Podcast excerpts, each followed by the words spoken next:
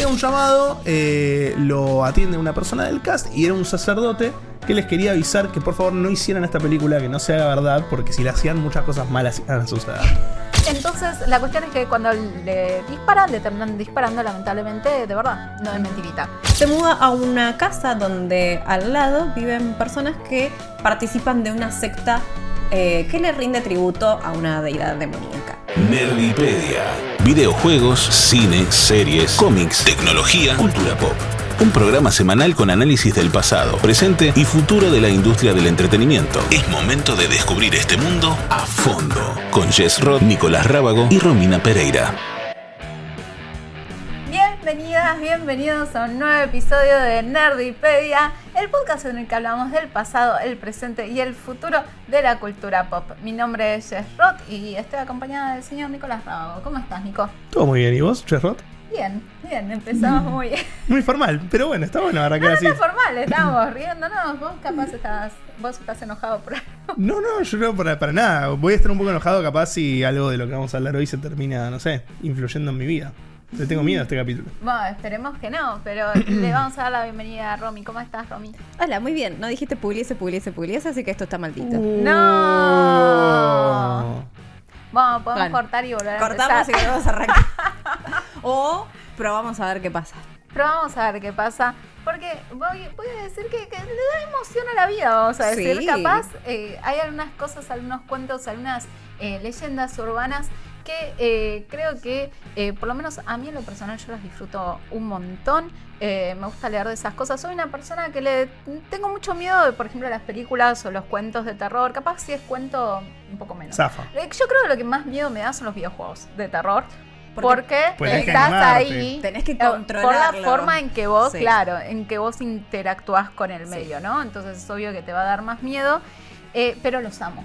Es como, yo siempre hice tipo zapping cuando tenía cable y era muy chiquita, más chiquita que, o sea, no podía ver películas como Baby El. Exorcista, ni, ni, ni The Ring, ni nada de eso. Eras más peticita que ahora. Era mucho más peticita, siempre fui la primera en la fila.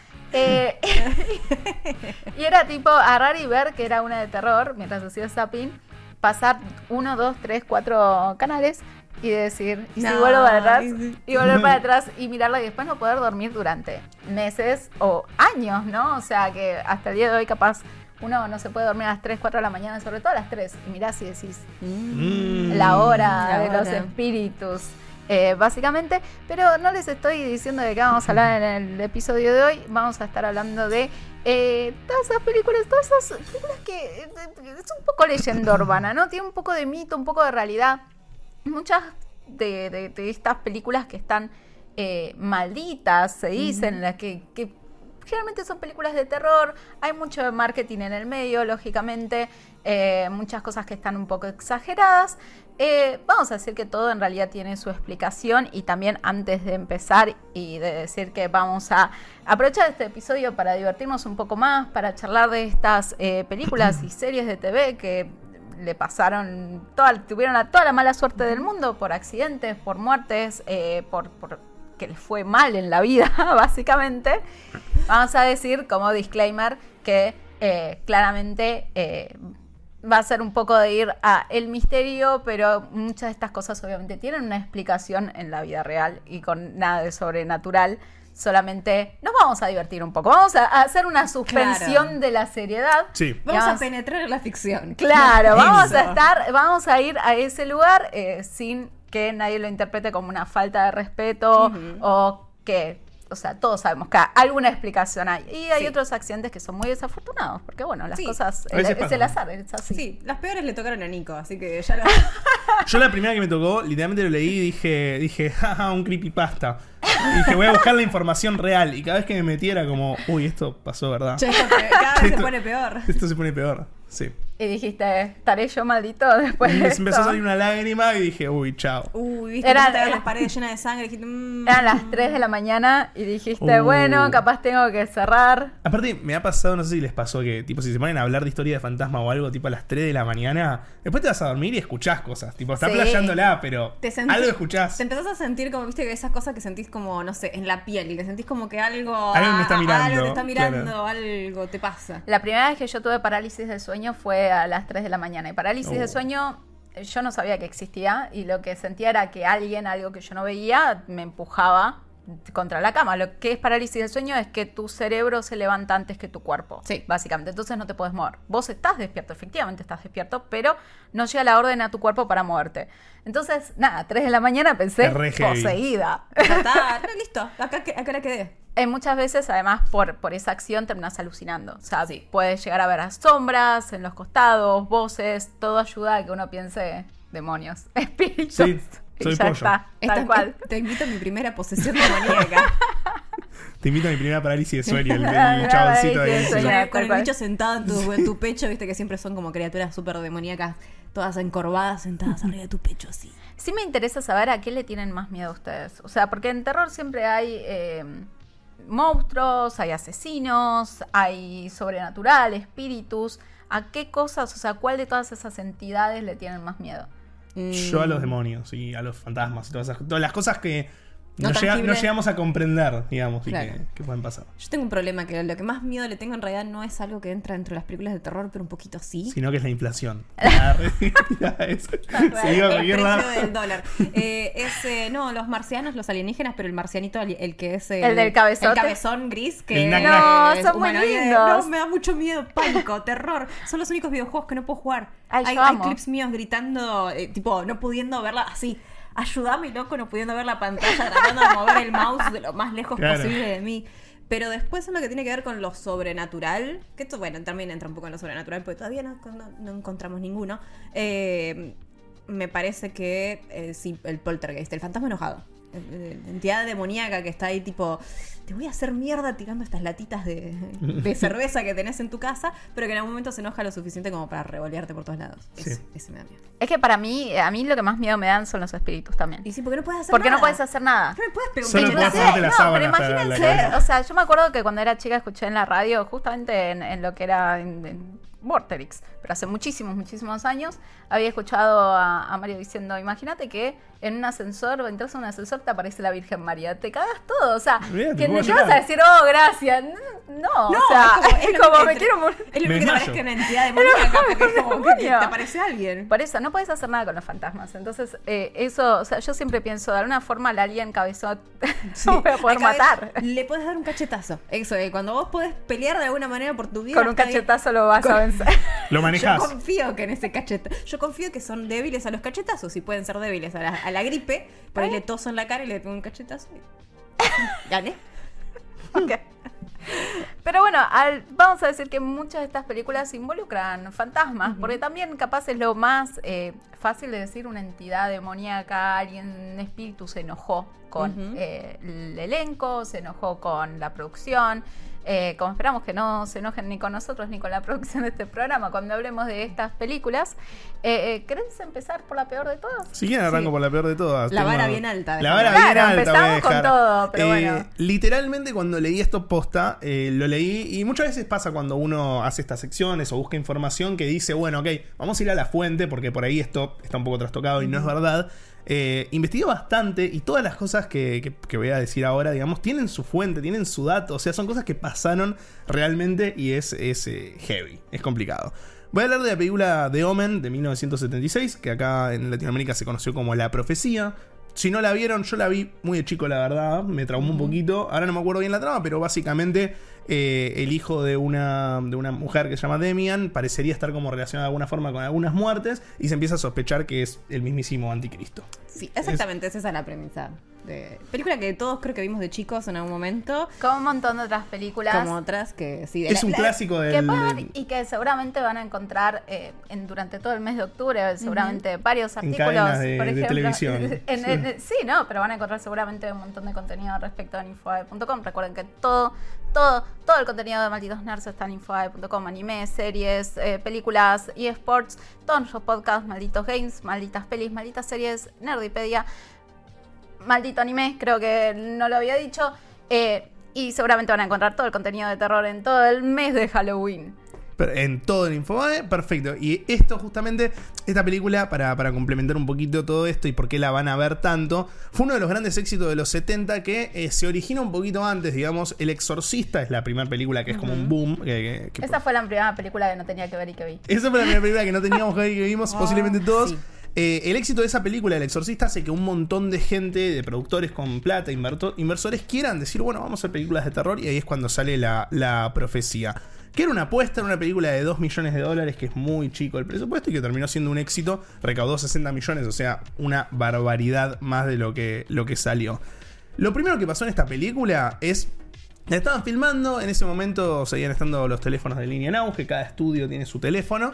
Llega un llamado, eh, lo atiende una persona del cast y era un sacerdote que les quería avisar que por favor no hicieran esta película, que no se haga verdad, porque si la hacían muchas cosas malas iban a suceder.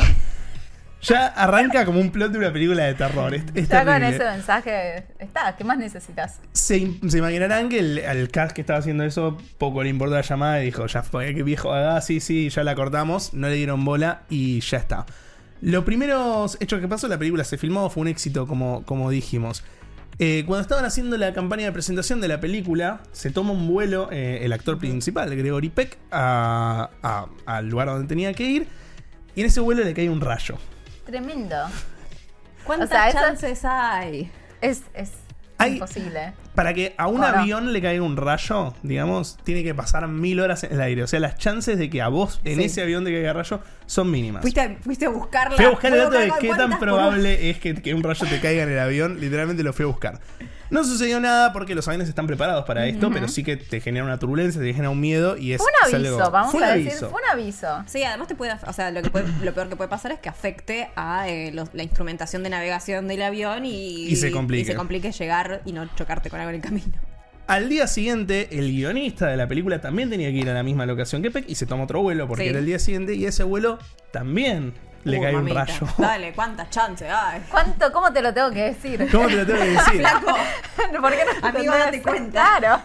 A la semana siguiente vuela el cast, el, el crew, mejor, mejor dicho, la gente que estaba como en técnica de la película, y le cae un rayo al avión. Bueno, o sea, ya está, chicos. A los tres aviones les cae eh, un Yo diría rayo. que todo lo que pasó después está justificado. Hubo tres Hubo tres advertencias. advertencias. ¿Cuántas más? Y acá es donde empieza la faloma mística que me parece. O sea, no, no me entra en la cabeza cómo puedo hacer real esto.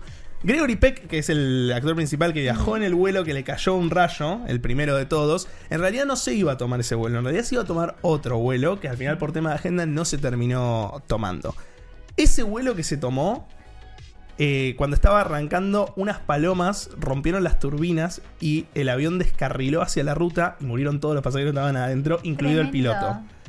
Fucking palomas. o sea, O sea, además- palomas poseídas. Pero además fue como, no fue en pleno vuelo, fue apenas, ni siquiera había despegado. Ni siquiera había Descarriló despegado. directamente. Descarriló, murieron todos y eso no es todo. No te- eso, no Aún termi- hay más. eso no termina ahí. Porque ese mismo avión cuando descarrila y va a la ruta, choca un auto No.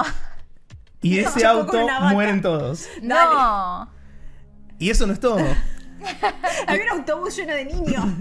Un, un poco, un poco era así. Ese auto tenía una mujer y dos niños. Puta No. Y esas tres personas eran la familia del piloto del avión que ¿Qué? murió en el, en el No, avión. no, no, No. pará, esto es joda. Te juro, por, por Dios. Es tremendo. Es increíble. Es mucha, mucha mala suerte. Mucha mala- Y Bueno. eso no es todo. no, ese, ese episodio terminó ahí, pero pasaron más cosas relacionadas a The Omen, por eso también es que estábamos jodiendo tanto que fue una película tan heavy. qué bizarro. Es muy bizarro que haya pasado todo esto. Otro suceso que salió en esta película es que hay una escena, no sé si la recordarán, en el que un perro muerde a uno de los protagonistas y como que no lo quiere soltar y demás. Ya en el set cuentan las personas que estaban ahí presentes que fue medio raro que se dio una situación en la que el entrenador cuando terminó la toma le dijo al perro que suelte al actor y no lo quería soltar. O sea, ya, ya había como algo extraño de esa manera. Ese entrenador un par de días después murió entrenando un tigre que lo terminó matando. No. O tal vez no era muy buen entrenador. O tal vez Claro. no podía- Y el perro, que no pudo domar, terminó muriendo sin causas aparentes un par de días después. Perrito, Que le amor. un ACB, un, S- un USB Le al un perro. USB. Lleno de tragedias esta película y vamos a ir con la última Yo soy el cast que hay. digo besitos a todos. Est- Esto es tremendo. Esto es tremendo. Y vamos con la última que también es una de las peores y ya con eso cerramos porque es una película realmente maldita que tuvo un montón de tragedias, un montón de muertes alrededor y de sucesos que afectaron a la gente que trabajó. John eh, Richardson fue eh, la persona que estaba encargada de los efectos especiales, la persona que hace que las cosas que vemos en las películas parezcan lo más real posibles. Si no sé, si no recuerdan la película, les voy a spoilear un breve spoiler de algo, pero hay un personaje que termina siendo eh, cruelmente decapitado, le arrancan la cabeza. George Richardson Un par de meses después de hacer la película, estaba yendo por la ruta con su esposa, tuvo un accidente automovilístico en donde la esposa terminó completamente decapitada de una manera muy parecida a lo que sucede en la película. ¿Cuántas chances? Y Horrible. Uy, ese dato que se viene ahora lo escuché, es Es- buenísimo. Este dato, o sea, elijo no creerlo porque si no, No, no, ya está. no- no hay explicación lógica. Ese accidente de auto ocurrió en el kilómetro 66.6 de la carretera Omen. No. Eh, sí, o sea, es, es la carretera. O sea, él cuenta que vio que era el kilómetro 66.6 con el desvío hacia la ciudad de Omen. Y él, lo vio, él dice que vio eso y se le quedó grabado en la cabeza porque la esposa no. Romina. Porque la esposa no Chao. Nos quedamos sin una integrante. Nos quedamos sin una integrante a partir de ahora porque no puede ser En esto. mi defensa pasó hace mucho Menos tiempo. mal que tiramos el disclaimer al principio. Menos mal. ¿Cómo va a tirar esa? Le quedó No la clave. Claro, no- había cassette en la mujer, tipo, ya se, se había, se había- No, ya está. estaba, ya. Ah, Eh, comedy. Está bien. Pero bueno, trágica la película de Omen, quizás una de las peores que vamos a ver hoy, porque la verdad que estaba lleno de accidentes y es una de las películas que más se conocen como películas malditas. Exactamente. Eh, pero también hay otras películas malditas, por ejemplo, mi- No puedo mantener la compostura después. ¿Estás bien? Sí. Estoy llorando. ¿Estás bien? Sí. ¿Estás? Y ahora le cayó un rayo. No, el capítulo maldito. Es que eso fue blasfemar directamente de mi parte ya. Ya sé, sí. ¿Listo? Ok, perfecto. Eh, vamos a seguir hablando de películas malditas, eh, también más o menos de la misma época. Capaz fue una década en la que hubo muchas películas. eh, El diablo le dio más bola al cine. y- sí, sí, yo Sí, creo estaba, que estaba, sí. estaba con tiempo libre en esos Estaba días, con sí. muchísimo tiempo Sí. libre, claramente, eh, y vamos a hablar de Poltergeist, eh, que es una de las películas que a mí en lo particular me da más miedo. Desde chiquita, también la vi muy chiquita con El Exorcista. Hasta el día de hoy, ayer a la, ayer a la noche estaba mirando algunos clips a ver si podía poner algo más, aportar algo más en paños. Y se acercaba más o menos a las 3 de la mañana y dije, Adiós. No lo voy a ver, eh, pero eh, vamos a recordar que es una película en la que hay una familia eh, que es básicamente acosada por fantasmas, por entidades malignas, por espíritus que secuestran a su hija y la llevan al otro mundo, se podría decir, eh, y los padres tienen que hacer todo lo posible para rescatarla. Entonces, la nena es súper popular, es la típica nena de ojos azules y pelo, Pero rubio, rubio. largo. eh, Una muñeca. Una muñeca, sí, una muñeca pipona. Sí, tal cual, es, es verdad, es verdad. Y eh, una de las escenas capaz, o de, de la imagen, capaz la imagen más clara que uno tiene con la película es la nena enfrente del televisor que no para de titilar. A mí, hasta el día de hoy, que cuando, eh, es- viste, agarrás en el Smart TV, pones cualquier botón y te Y aparece la lluvia, lluvia, sí. yo inmediatamente lo saco, pero con una... eh, o sea, no, no dura ni más de 2-3 segundos porque me da mucho Sí. miedo por esta película. Todo lo que decís me interpela porque también es película favorita de niña, de, de chiquitita, de terror. eh, y era la que no me. O sea, me daba mucho miedo, pero me daba mucha intriga. Porque estaba en la época Eh, donde me daba mucha intriga el tema de. ¿Qué es un poltergeist? Un fantasma, pero malo. Y era como que me intrigaba mucho. No, y te pones a buscar más y es peor. Sí, después llegó internet y dije, uy, ¿para qué? ¿Para qué? Pero bueno. Y después te pasan cosas en la vida real y decís, ¿para qué? ¿Para qué? Pero eh, esta película tuvo bastante mala suerte. De hecho, en los primeros tres meses eh, de, de producción se murieron tres eh, personas de la producción en si- diferentes situaciones. Se murió muchísima gente eh, alrededor de esta película. Pero más significativamente, luego de el lanzamiento de la primera, más entre la filmación de la segunda de Poltergeist y la tercera, eh, se murió medio mundo. Eh, generalmente no se ve. Perdón, todavía no superé el chiste. Pero estoy haciendo un esfuerzo para no, no reírme. También, cada tanto me acuerdo. de- No, no reírme mucho, perdón, Jess. Y encima es que ahora podemos hacer chistes. Era como que ya está, se habilitó el mal gusto. No, es que después de eso ya no, no, hay, no hay más nada. Pero vamos a decir que la actriz que eh, hacía de la hermana mayor de la nenita, eh, Dominic Dunn, eh, fue una de las primeras en morirse, lamentablemente, muy joven, a los 22 años. Eh, lamentablemente, su pareja de ese momento la estranguló, la dejó en coma y unos días después terminó muriendo por una discusión sobre dónde iban a vivir. Eh, Un loquito, Un básicamente. loquito, básicamente. Pero esa no fue la única muerte, ya que eh, también otros personajes de esta misma película se murieron por diferentes enfermedades, ya sea por cáncer, eh, por... Bueno, generalmente por cáncer. Era el cáncer de pie. tipos, era el cáncer de diferentes tipos y en Era diferentes lugares, chicos. O sea, por fallas eh, en los órganos, básicamente, que producidas por cánceres que eh, se fueron desarrollando a lo largo del rodaje. La cuestión es que las muertes no eran tipo un año después del estreno de la película, sino que generalmente eran dos meses antes del estreno de la segunda, cuatro meses después del estreno de la segunda. Eran cosas muy cerca de la fecha Claro. de... Y se decía, bueno, igualmente ellos estaban filmando y ya estaban diagnosticados, no es algo que les apareció mágicamente después. Pero igual es como Pero que suma... Es como que suma a lo que es eh, la desgracia, es decir, una Sí. película desgraciada, o sea, con personas que capaz no tuvieron la mejor de las suertes, eh, lamentablemente. Eh, capaz lo que es más conocido es que luego de terminar de filmar la tercera película, su protagonista, la, rubies, la nena rubiecita de ojos azules, eh, terminó muriendo por una obstrucción que tenía en los intestinos que no se la diagnosticaron a tiempo. Eh, sí, no, y tenía solamente 12 años. O sea, era realmente muy chiquita. Decían que tenía una carrera muy prometedora eh, en adelante. Eh, así que la pobrecita, la pequeña Caroline, que, que Sí. siento que todas las nenas en esa época de películas de terror o rubiecitas se llamaban todas Caroline. Por- posta. Nombre genérico sí. de película de terror. Todo era Sí. Caroline, Cora- Caroline eh, pero sí, Heather Rook eh, se terminó lamentablemente muriendo por una falla en el diag- diagnóstico médico que, bueno, resultó Sí, o sea, lo raro era que era una enfermedad de la nada, sin un diagnóstico certero y que la- Era una que- obstrucción sí. intestinal que nunca habían visto, que llevaba, tenía una súper larga data. Y tenía una era- necrosis tremenda claro, y nadie se daba cuenta. La piba se murió de tremenda sepsis eh, y igual que otro, o sea, una otra persona del elenco, Will Sampson, se murió luego de un trasplante de eh, pulmones que había sido exitoso y se murió 43 días después. Ujú. De nuevo, es como dijimos al principio, todo tiene su explicación, pero no deja de ser raro.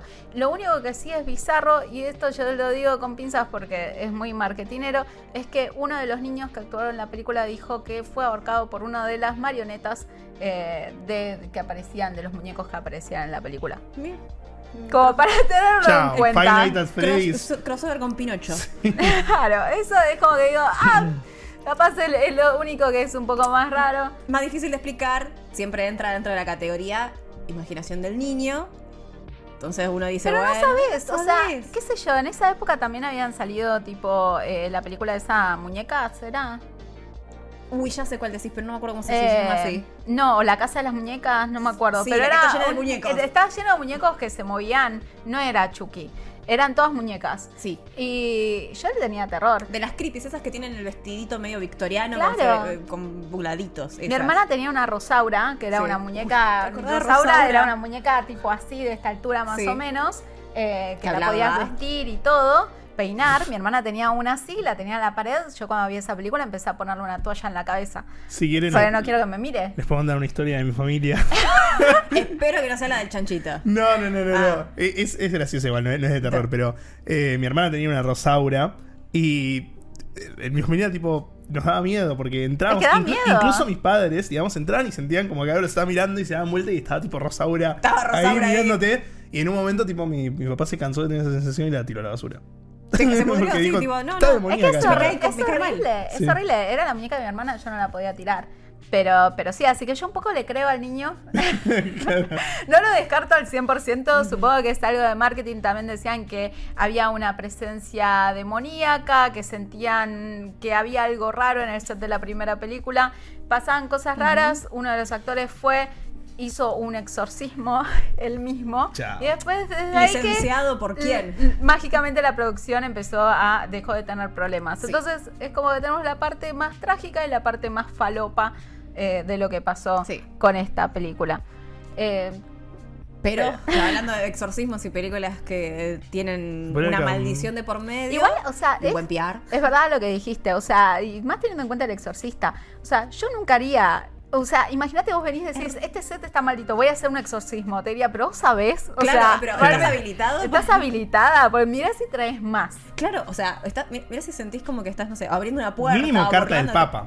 Sí, Me encanta el claro. mismísimo Papa autorizándolo. No, no un exorcista habilitado del, del Vaticano, el Papa. Fucking Papa.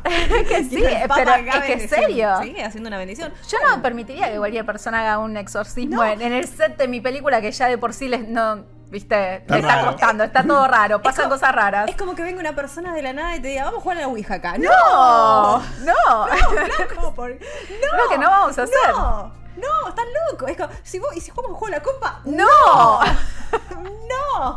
Está nuestro productor de otro lado diciendo, no, no se hacen esas cosas. Sacaba la ouija ahora, Bueno, así que ahora la vamos a jugar. Bueno, nunca jugué el juego de la copa, nunca jugué a la Ouija y no lo pienso No, hacer porque yo no creo en nada, pero por las dudas. Pero. No, no hay que llamar espíritus. Yo Pero, siempre digo, no hay que enojar a nadie. Ellos están bien, yo estoy bien, estamos todos felices. Sí.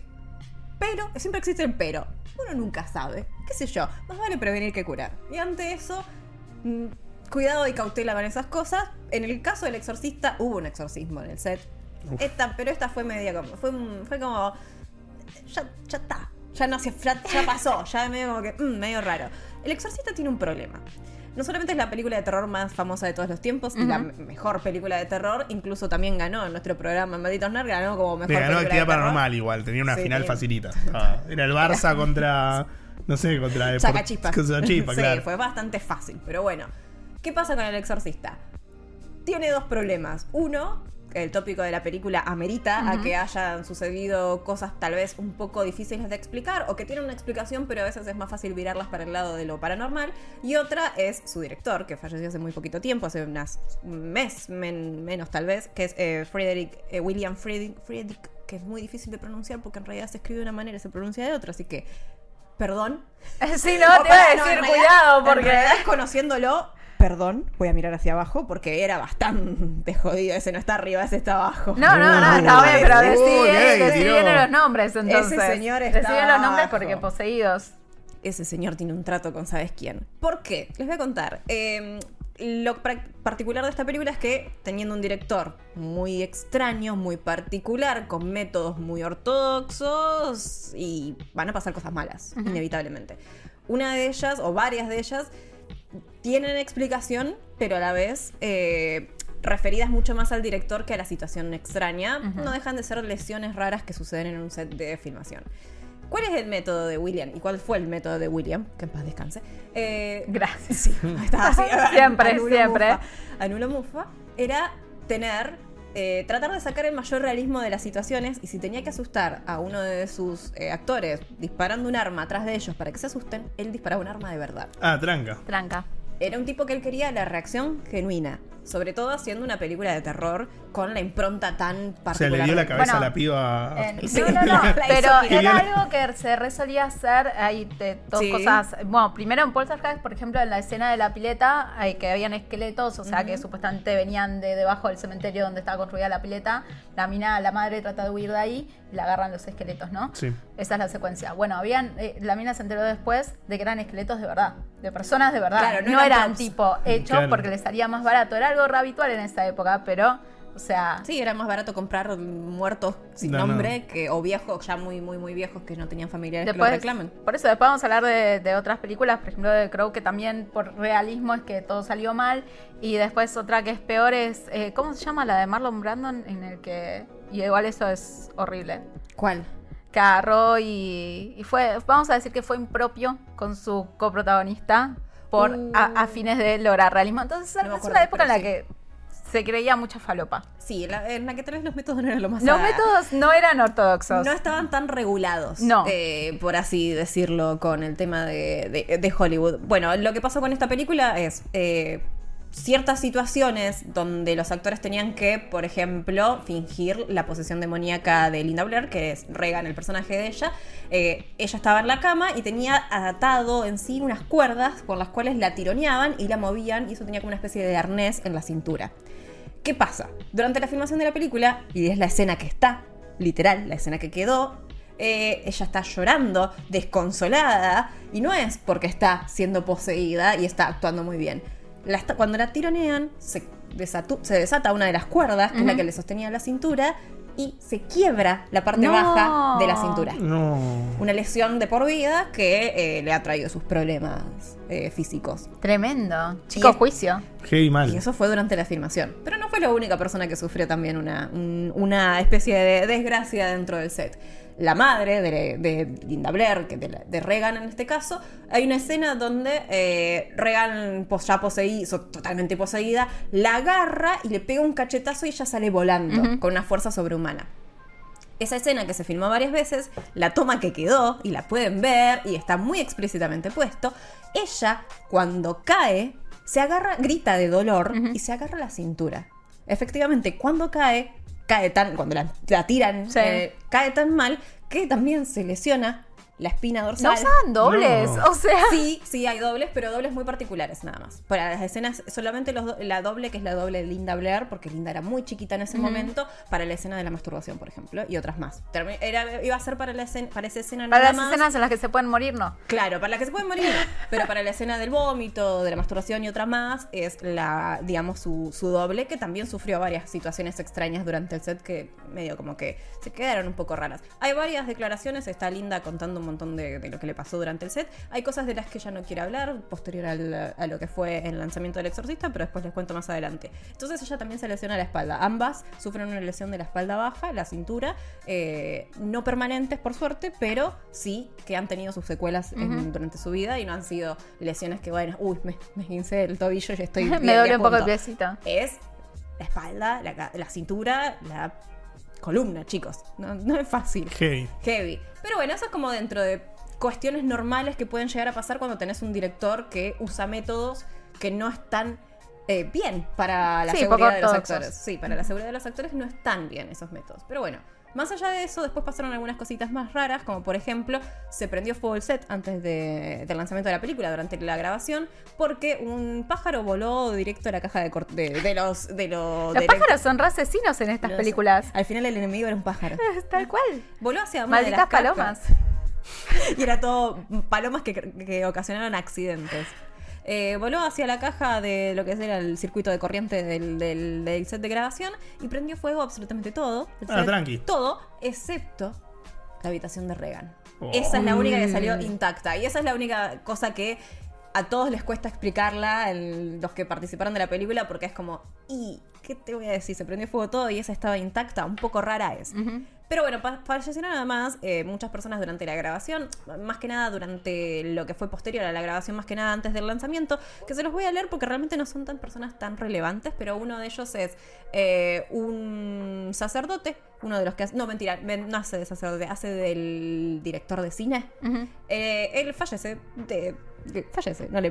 no- Fallece. no- no de muchas Simplemente cosas. chao. Sí, no fue una situación de que terminó decapitado en un accidente de tránsito. Fallece y también fallece uno de los personajes que ya era una señora de 90 años y la verdad que tiene explicación. No hay tan lo paranormal dentro del exorcista es que no hay muertes realmente tan locas, sino como cosas que pasaban en El set. me dijo, ah, tengo ganas de romper las bolas. Sí, cosas que pasaban en el set así como medias raras. Eh, recuerden que también es una película donde, por ejemplo, vieron que la habitación se congela varias veces por el- la presencia demoníaca, demoníaca de Pazuzu. Esto es hecho posta. Había un encargado de efectos especiales que se encargaba de congelar la habitación para que tengan, para que los actores salga humo en su boca porque es el, el vapor del calor. Esta persona también murió. El el encargado, el encargado de hacer eso, de congelar la habitación, murió. Que paz descanse. A él no le gustaba el espíritu, el Claro. frío. No, no capaz que era un Era tipo- Team Verano. Era team Claro, verano. capaz que le gustaba el Caribe. Pero bueno, no pasaron tantas cosas, sino que más que nada fueron lesiones. Uno creería que dentro del mundo del exorcista hubiesen pasado cosas mucho más sobrenaturales, que por ejemplo de Omen, que esa se fue. eso ya- No, pero ya Domen es la peor, no hay nada que se le compare. Que nada se le compare, pero sí pasaron cosas inexplicables como lo de la habitación. Medio que no hubo muchas cosas raras, algunos dicen que sentían ruido, que se, se sentía que había algo raro, esto, que lo otro, ya va más del lado de la presencia que uno podía llegar a sentir de manera personal. Y en un momento sí, eh, hubo un exorcismo dentro del set de, de, mm, El Exorcista, justamente, que le hizo un, un, eh, cura jesuita que fue, hizo un exorcismo y después no sucedió nada más raro durante la filmación hasta el final. Anda a chequearlo. Por eso. Esto es un anda a chequearlo constante. Pero bueno, Pero bueno. lo- los exorcistas estaban en alta Sí, demanda para sí. estas películas, en Pero los bueno, 80. eh, bastante flojo igual a mí me pareció los sucesos paranormales del exorcista en mi investigación al respecto. ¿Te decepcionaste? Me- Empezabas- ¿Esperabas decapitaciones? Esperaba mucho más, esperaba cosas mucho más inexplicables, voces raras, muertes raras. Bastante tranqui. Lo que sí confirmó Linda muchos años después es que ella se hizo amiga de una de las eh, PRs de lo que fue la película, mucho más de grandes, y ella le confesó que muchas de las cosas que contaban de que la película estaba endemoniada y que la gente se desmayaba y se moría viendo la película, era toda una Era puesta todo en marketing. escena. Así que me decepcioné. Bueno, del conjuro habían dicho que, que una vez, eh, ¿cómo se llama? ¿Cómo se llama la...? Ah, no me acuerdo el nombre de la protagonista, de la actriz principal, Sí. es re famosa. Eh, pero que había abierto la computadora y había, había visto tipo la marca de una garra. Y decís, no Ah, fuiste vos sí, capaz, que- mira Sí. la película, está raro. Sí, cosa que había visto, era la marca de la garra, como era como si hubiese pasado por el, la computadora y la cama, una cosa así. Sí. digo, Decís, "Ah, Raro. hay muchas cosas ahí que son Raro. eh, Sí, medias raras.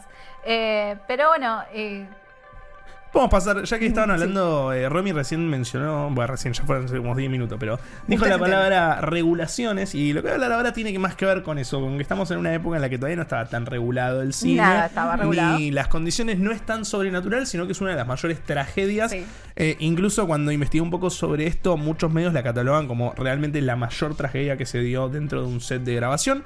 Estamos hablando de la película de Twilight Zone, producida por eh, Steven Spielberg.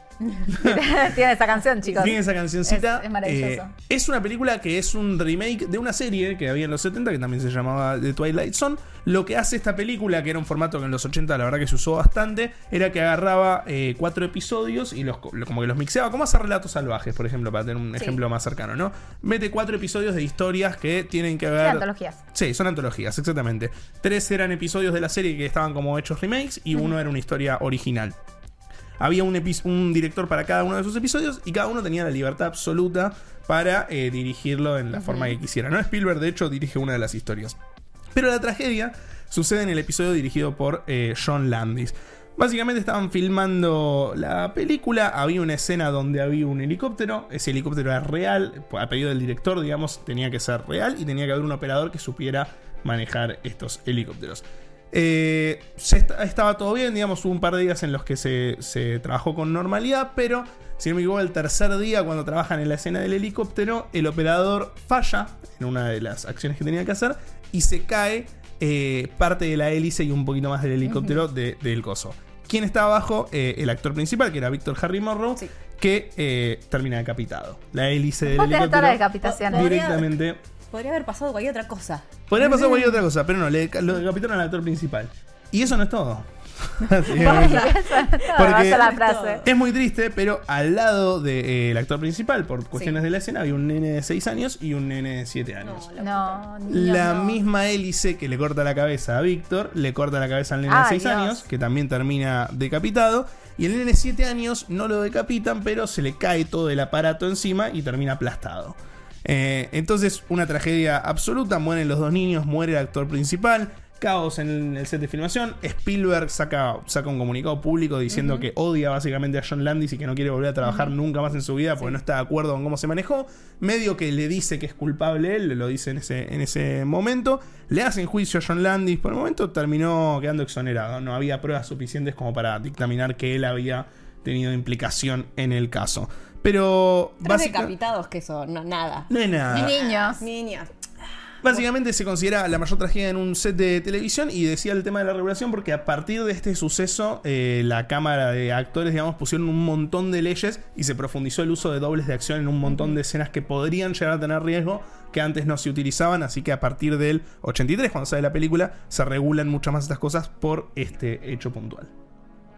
Pero bueno, eh, vamos a decir que eh, antes había mencionado otra película que eh, tiene otro problema. O sea, vamos a. Vos decís, hay muchas cosas se regularizaron, se regularizaron, o muchas cosas se regularon en realidad, mejor dicho. Eh, diría que esto no.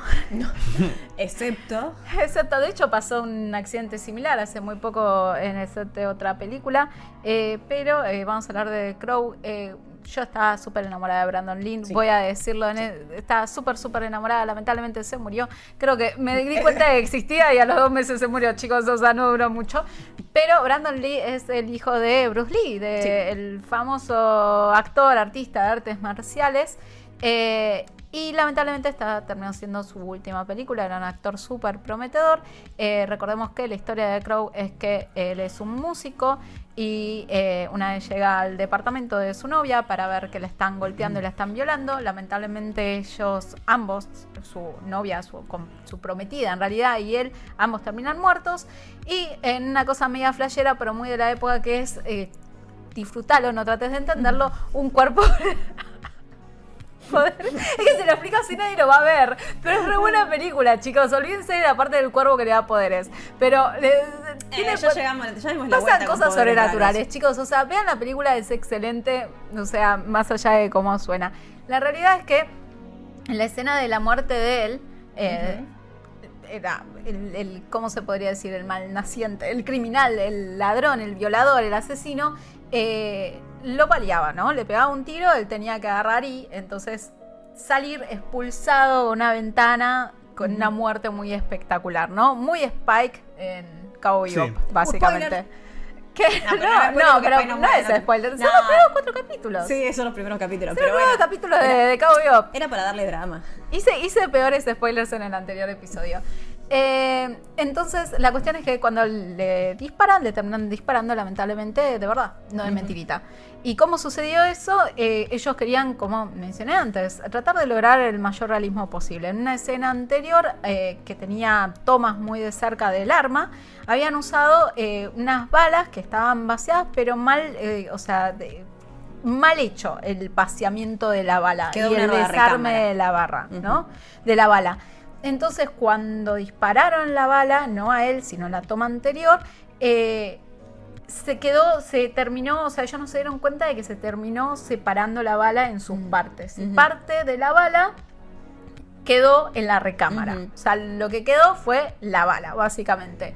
Entonces, cuando llegó el momento de él, de actuar, de que le pegaran el balazo, le pusieron un- una bala de mentira, un- lo que se dicen las, las- los blanks. ¿cómo se dice en castellano? Eh, sal, eh, las sal- salvas, salvas, sal- salvas, las salvas. Sí. que no tienen básicamente el proyectil eh, y que tienen solamente eh, la parte de pólvora para que tengas el sonido y que tengas la- el humo, la explosión, o sea, que se parezca, pero no hay un proyectil que efectivamente salga.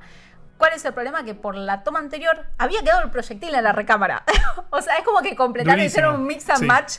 Dijo, bueno, eh, eh, agarró como cuando estás jugando Resident Evil y tenés que hacer las balas.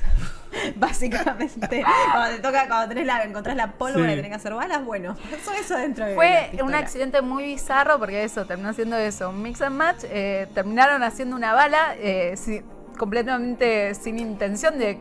Fue como que terminaron haciendo una bomba nuclear sin querer. sin querer, cuando le dispararon, eh, él se cayó eh, para adelante en vez de para atrás, como tenía que ser.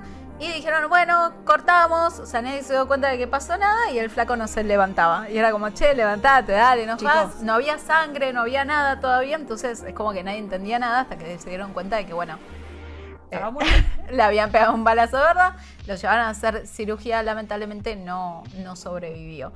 Y antes de empezar a filmar la película, habían recibido también el llamado de un sacerdote diciéndoles que si filmaban la película, si eh, iban, la llevaban a cabo, malas cosas iban a pasar. Ese, ese mismo llamado también lo tuvieron. Así que cuando vos lo mencionaste en la otra película, dije, ah, mira.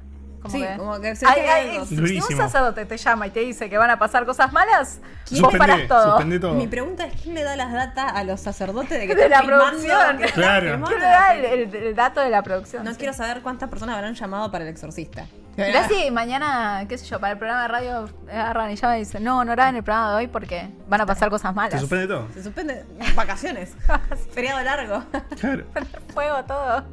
Se exorciza el estudio, no pasa nada. Pero de películas así también malditas tenemos la más maldita de todas tal vez, porque tiene muchas, co- muchas referencias al mundo real, porque pasa algo muy parecido, que estamos hablando obviamente del bebé de Rosemary de 1968, película que ustedes recordarán tal vez porque la vieron y es una excelente película con Mia Farrow como protagonista y también por su director Roman Polanski que no solamente tuvo una tragedia en su vida sino que después él se convirtió en un criminal. Completamente cancelado. Com- No, completamente completamente- criminal. más allá de Más- cancelado. no, mucho más. eh, tres pueblos, te pasó tres pueblos de Recordamos es un abusador de menores. Sí, y lo vamos a hablar porque tiene mucho que ver con todo lo que eh, quedó como flotando alrededor de, este, de esta especie de maldición del bebé de Rosemary. ¿De qué trata la película? Básicamente una mujer se muda con su esposo, eh, está, ella está embarazada y eh, se muda, o ya tiene en realidad el bebé, se muda a una casa donde al lado viven personas que participan de una secta eh, que le rinde tributo a una deidad demoníaca. Y quieren obviamente el bebé de Rosemary cómo utilizarlo, Eh, ya sea como, bueno, tributo o como el anticristo. Verán la película y se darán cuenta para qué es. No les voy a spoilear para qué quieren al bebé. Entonces, miren la película. Es, no solamente es uno de los papeles más importantes de Mia Farrow, también de los primeros, sino que también le costó un matrimonio. Porque ella estaba casada con Frank Sinatra. eh, Frank Sinatra quería que haga una película con él, que va, su película, que actúe en su película. Pero ella dijo, bueno, sí, dale, lo vamos a hacer.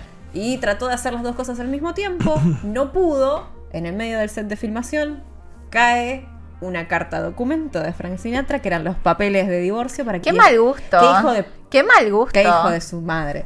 Y como él, ella no pudo cumplir para él, como ella eligió estar en el bebé de Rosemary en lugar de estar en la película de él, le mandó los papeles de divorcio. Estuvo muy bien. Lo único que pobre Mia Farrow nunca tuvo suerte en el amor. No, nunca tuvo suerte en el amor. Es una mujer, una mujer pero qué mujerón. Y ella cuenta que entre lágrimas ni lo cuestionó. Firmó los papeles y listo, y siguió Ese es filmando. un tarado. Y totalmente. Es un Corta. tarado. Entonces ahí ya empiezan como las cosas malas a pasar dentro de esta película. No es que hay tantos sucesos ahí en el set, algunas cosas raras, siempre hay algo que alguien que escucha algo, algo que se mueve, siempre pasa, pero lo más raro tal vez de esto es la maldición que se genera a partir de la existencia de esta película y la vida real de las personas, porque bueno, Mia Farrow termina divorciándose, pero quien se lleva la peor parte es Sharon Tate, la esposa de. Roman Polanski, que en ese momento ella estaba embarazada, mucho tiempo después, ella estaba embarazada de ocho meses, estaba por tener a su bebé, estaba con dos eh, compañeros y amigos en la casa, y es cuando entran los seguidores de Charles Manson a eh, básicamente ejecutarlos. Y un montón de cosas horribles de por medio, una situación súper violenta, ellos obviamente eh, una secta liderada por Charles Mason que rendían tributo al diablo en teoría y demás cosas. Sharon Tate muere eh, horriblemente, también sus amigos.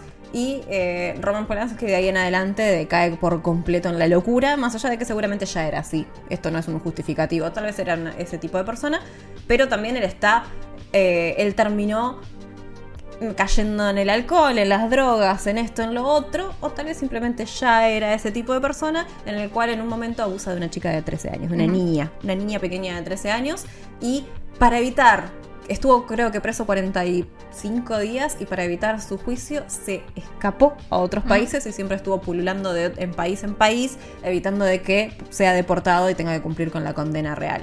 Lo más loco del bebé de Rosemary es esto, esta, esta referencia muy similar del mundo de la ciencia ficción al mundo de la realidad, donde la protagonista estaba prácticamente luchando contra una secta que quería a su bebé y el, destino de Sharon Tate, donde es asesinada por una secta que le rinde tributo a el mal y eh, nada, no hay mucha más obviedad que eso, es decir, cómo puede ser que justo estas dos Muy cosas heavy. pasen. Muy heavy. Y también, No, y además sí. escribieron las paredes con su sangre, Con o su sea, sangre, muchas cosas muy de culto y de... Escribieron Helter Skelter, que es el Sí. tema de eh, los Los Beatles, Beatles. del Temazo. White Album, temazo, que también otra referencia medio como con esta cuestión de la maldición del bebé de Rosemary, donde se filma la película, el hotel donde se filma, eh, tiene que justo la casualidad de ser el mismo hotel donde en la vereda, en la calle, le pegan los cinco balazos a John Lennon que terminan con su vida. Tranca, Tranca, súper tranca. súper tranca. Pero bueno. Ahí hablaste mucho de cosas de cultura pop, justamente. Mucho. Sí, mucho, mucho de los 80, así que vamos a hablar de una maldición de un personaje de la cultura pop. Uno de los más importantes, quizás de lo que estamos viendo ahora, inclusive, que es todo el mundo de los superhéroes Pues y las demás. desgracias no pasan solamente... Las desgracias no pasan solo en las películas de terror, por supuesto. Eh, y vamos a hablar de Superman, el primer superhéroe o el, el que inició todo esto, eh, todo este movimiento que empezamos a ver ahora. Y es un personaje conocido porque en el cine está completamente cursed, completamente maldito. Porque todas las personas, o gran parte de las personas que terminaron actuando y representándolo, le pasan cosas malas. Lo hemos visto hace poco con Henry Cavill, que tuvo un, un descontento ahí laboral con Superman, que dejó de Witcher, pedía a Superman, pero cuando volvió a Superman ya no Ya lo querían. Lo recaron, ya no estaba. Superman. Ya no estaba. The Witcher. Le pasó también a Marlon Brando, justamente que lo mencionaban, que él, eh, él había sido un personaje secundario en la, primera película de Superman del 79 y eh, meses después de eso empieza a pasar todo el tema de la cancelación, entonces se considera como que también es parte de la, de la maldición. Y le pasó también al primer actor, que es Kirk Allen, el primer actor que hizo de Superman en unos serie, seriales low cost de 1940, que fueron tan malos que tuvo que dejar de dedicarse a la actuación. O sea, no, terminó con su carrera, digamos, ser Superman porque nunca más nadie lo quiso contratar. Pero puntualmente vamos a agarrar dos casos que son los más conocidos de esta maldición de Superman, que son los actores principales de las primeras películas. El primero es George Reeves, de eh, la serie The Adventures of Superman del 59 y de Superman and the Mole Men del 51. Que, bueno, fue la primera participación de Superman así en, en televisión y para verlo en la cultura pop. 59 días después de. Él, él filma la película, a los dos meses se casa. 50 días después de casarse, aparece muerto con un tiro en la cabeza. Corta. Tranca. ¿Qué tienes con las, la, te todas las películas con cosas con la cabeza? Corta ¿Qué con la cabeza, sí. loco? sí. Eh, dicen que fue un suicidio, pero nunca se confirmó y encima hay como mucha conspiración alrededor porque él había tenido una affair, una mm, aventura con una de las, de las mujeres de uno de los directivos de MGM, la cadena donde trabajaba. Y nunca encontraron las huellas dactilares de él en la pistola en la que, que No. supuestamente se mató. Entonces es como, O sea que como es se, sospechoso. claro, cómo se Sospechoso. suicidó sin tocar la Se pistola, cayó ¿no? sobre la bala. Se cayó sobre la bala, exactamente. Y el otro caso, para ya terminar con esto de, de Superman, es también Christopher Reeve, quizás, quizás el. Superman más conocido, el que popularizó el personaje, que participó en cuatro películas del 79 al 80 y pico. Eh, que es muy conocido, en 1995 estaba haciendo una cabalgata a caballo, se cayó del caballo, se rompió la, lo, que, lo que es la espina dorsal y con eso quedó paralizado, casi en estado vegetativo para siempre. Súper triste. Súper, súper eh, triste. Y hay un dato acá que tam- también me parece terrible porque es la doble maldición, la maldición al cuadrado. Que es que al actor, para hacerle un homenaje, lo hacen aparecer en 2003 en Smallville, la serie sobre Superman, haciendo un personaje que no era Clark Kent, pero aparece ahí. Y un año después de eso muere, sí, supuestamente por una reacción adversa a una droga que tenía que tomar. O sea, eh, Volvió a ser Superman y terminó de matar. o sea, y, como, y terminó de matarse. es como no entendiste que no tenés que estar más en proyectos de es la, Superman. la dijo. reacción adversa. Y para terminar, Lee Quigley, que es el actor que hace de Superman chiquito en la película de 1978. Está muy triste esta noticia, pero le hacían mucho, mucho bullying. eh, y 14 años, des- o sea, cuando tenía 14 años, eh, terminó muriéndose por abuso de drogas. Por el bullying que le hacían. Tremendo. Heavy. Tremendo. Heavy la maldición de Superman. Pero también le dijimos espíritus, películas de terror. Eh, obviamente que la religión también puede maldecir tu película porque en eh, La Pasión de Cristo, de que no tiene nada de terror, solamente habla de la vida de Cristo. la Pasión de Cristo, No de. Pikachu, pero no es la pasión de ha Pikachu. sido otra película muy diferente muy con buena Pikachu película. en el medio. Eh, tuvieron la mala suerte de que cuando daban justamente el, el famoso discurso en el monte, una imagen religiosa muy conocida, les cayó un rayo al actor principal, Jim Caviezel, seguramente acabo de asesinar su nombre, y al asistente, al director Caviezel. asistente. Perdón, estás, me era, lo se- sigo- me gusta mucho, lo sigo bastante el actor. Ok. Sí, hacía, hacía una muy buena serie de. Resulta que soy fanática. No, Claro, resulta que es mi mejor amigo, lo saga. hacía una muy buena serie de J.J. Abrams, de- creo, si mal no recuerdo. Con, el- o con quien era uno de los personajes de los. Después les cuento. Ah, bueno. Ah, bueno. Sí, es que hacía, hacía, era, él hacía una, peli- una serie muy buena con eh, Ben, Ben de Lost y, y estaba muy buena la serie, después les cuento. Después les cuento. Pero bueno, eso, le cayó, un- le cayó un rayo a los dos. Siempre es mala suerte que te caiga un rayo. Ya aprendimos que tres, cuatro veces también puede pasar. Esta vez pasó dos veces y justo en ese momento todo el mundo dice, fue medio raro. Tal vez a Dios no le gustó. Capaz que terminó de copar. Pero bueno, parece que a los espíritus, a los fantasmas, a Dios, a todo el mundo, eh, tampoco le gustan los musicales. Durísimo. A nadie le gustan los musicales. Esa es, la, esa es la definición. Absolutamente nadie le gustan los musicales y una serie que estuvo muy atravesada por la desgracia, ya sea porque estaba maldita o porque es un gran ejemplo de la industria cercenadora de personas y consumidora de adolescentes. En este caso ya eran un poco más grandes, pero bueno, vamos a hablar de Glee porque Glee le pasó muchas cosas malas, lo hacemos muy breve. Tuvo cinco muertes por lo menos que confirmadas en el cast, tres de personajes principales y otras que tenían que ver por ahí con más eh, personas que trabajaron dentro del set, ya sea gente que hacía las construcciones, otros que eran dobles o otra persona que, eh, nada, simplemente trabajaba ahí y se murió de la nada de un infarto. Todas fueron muertes normales, por ahí como un infarto de la nada, uno en un accidente de coche y otro que, bueno, también tuvo un infarto, medio que es normal. Pero lo que sí pasó en Glee, que por eso siempre dicen que es un cast que está bastante maldito, le voy a hablar los nombres porque siempre me los olvido, pero es la muerte de sus tres personajes, de tres de los actores principales, Corey Monteith, Mark Sailing y Naya Rivera. Uno de ellos se suicida en la cárcel porque lo habían descubierto con posesión de pornografía infantil, tenía cargos de abuso, por lo tanto él decide eh, suicidarse una vez que ya estaba encarcelado. Ujú.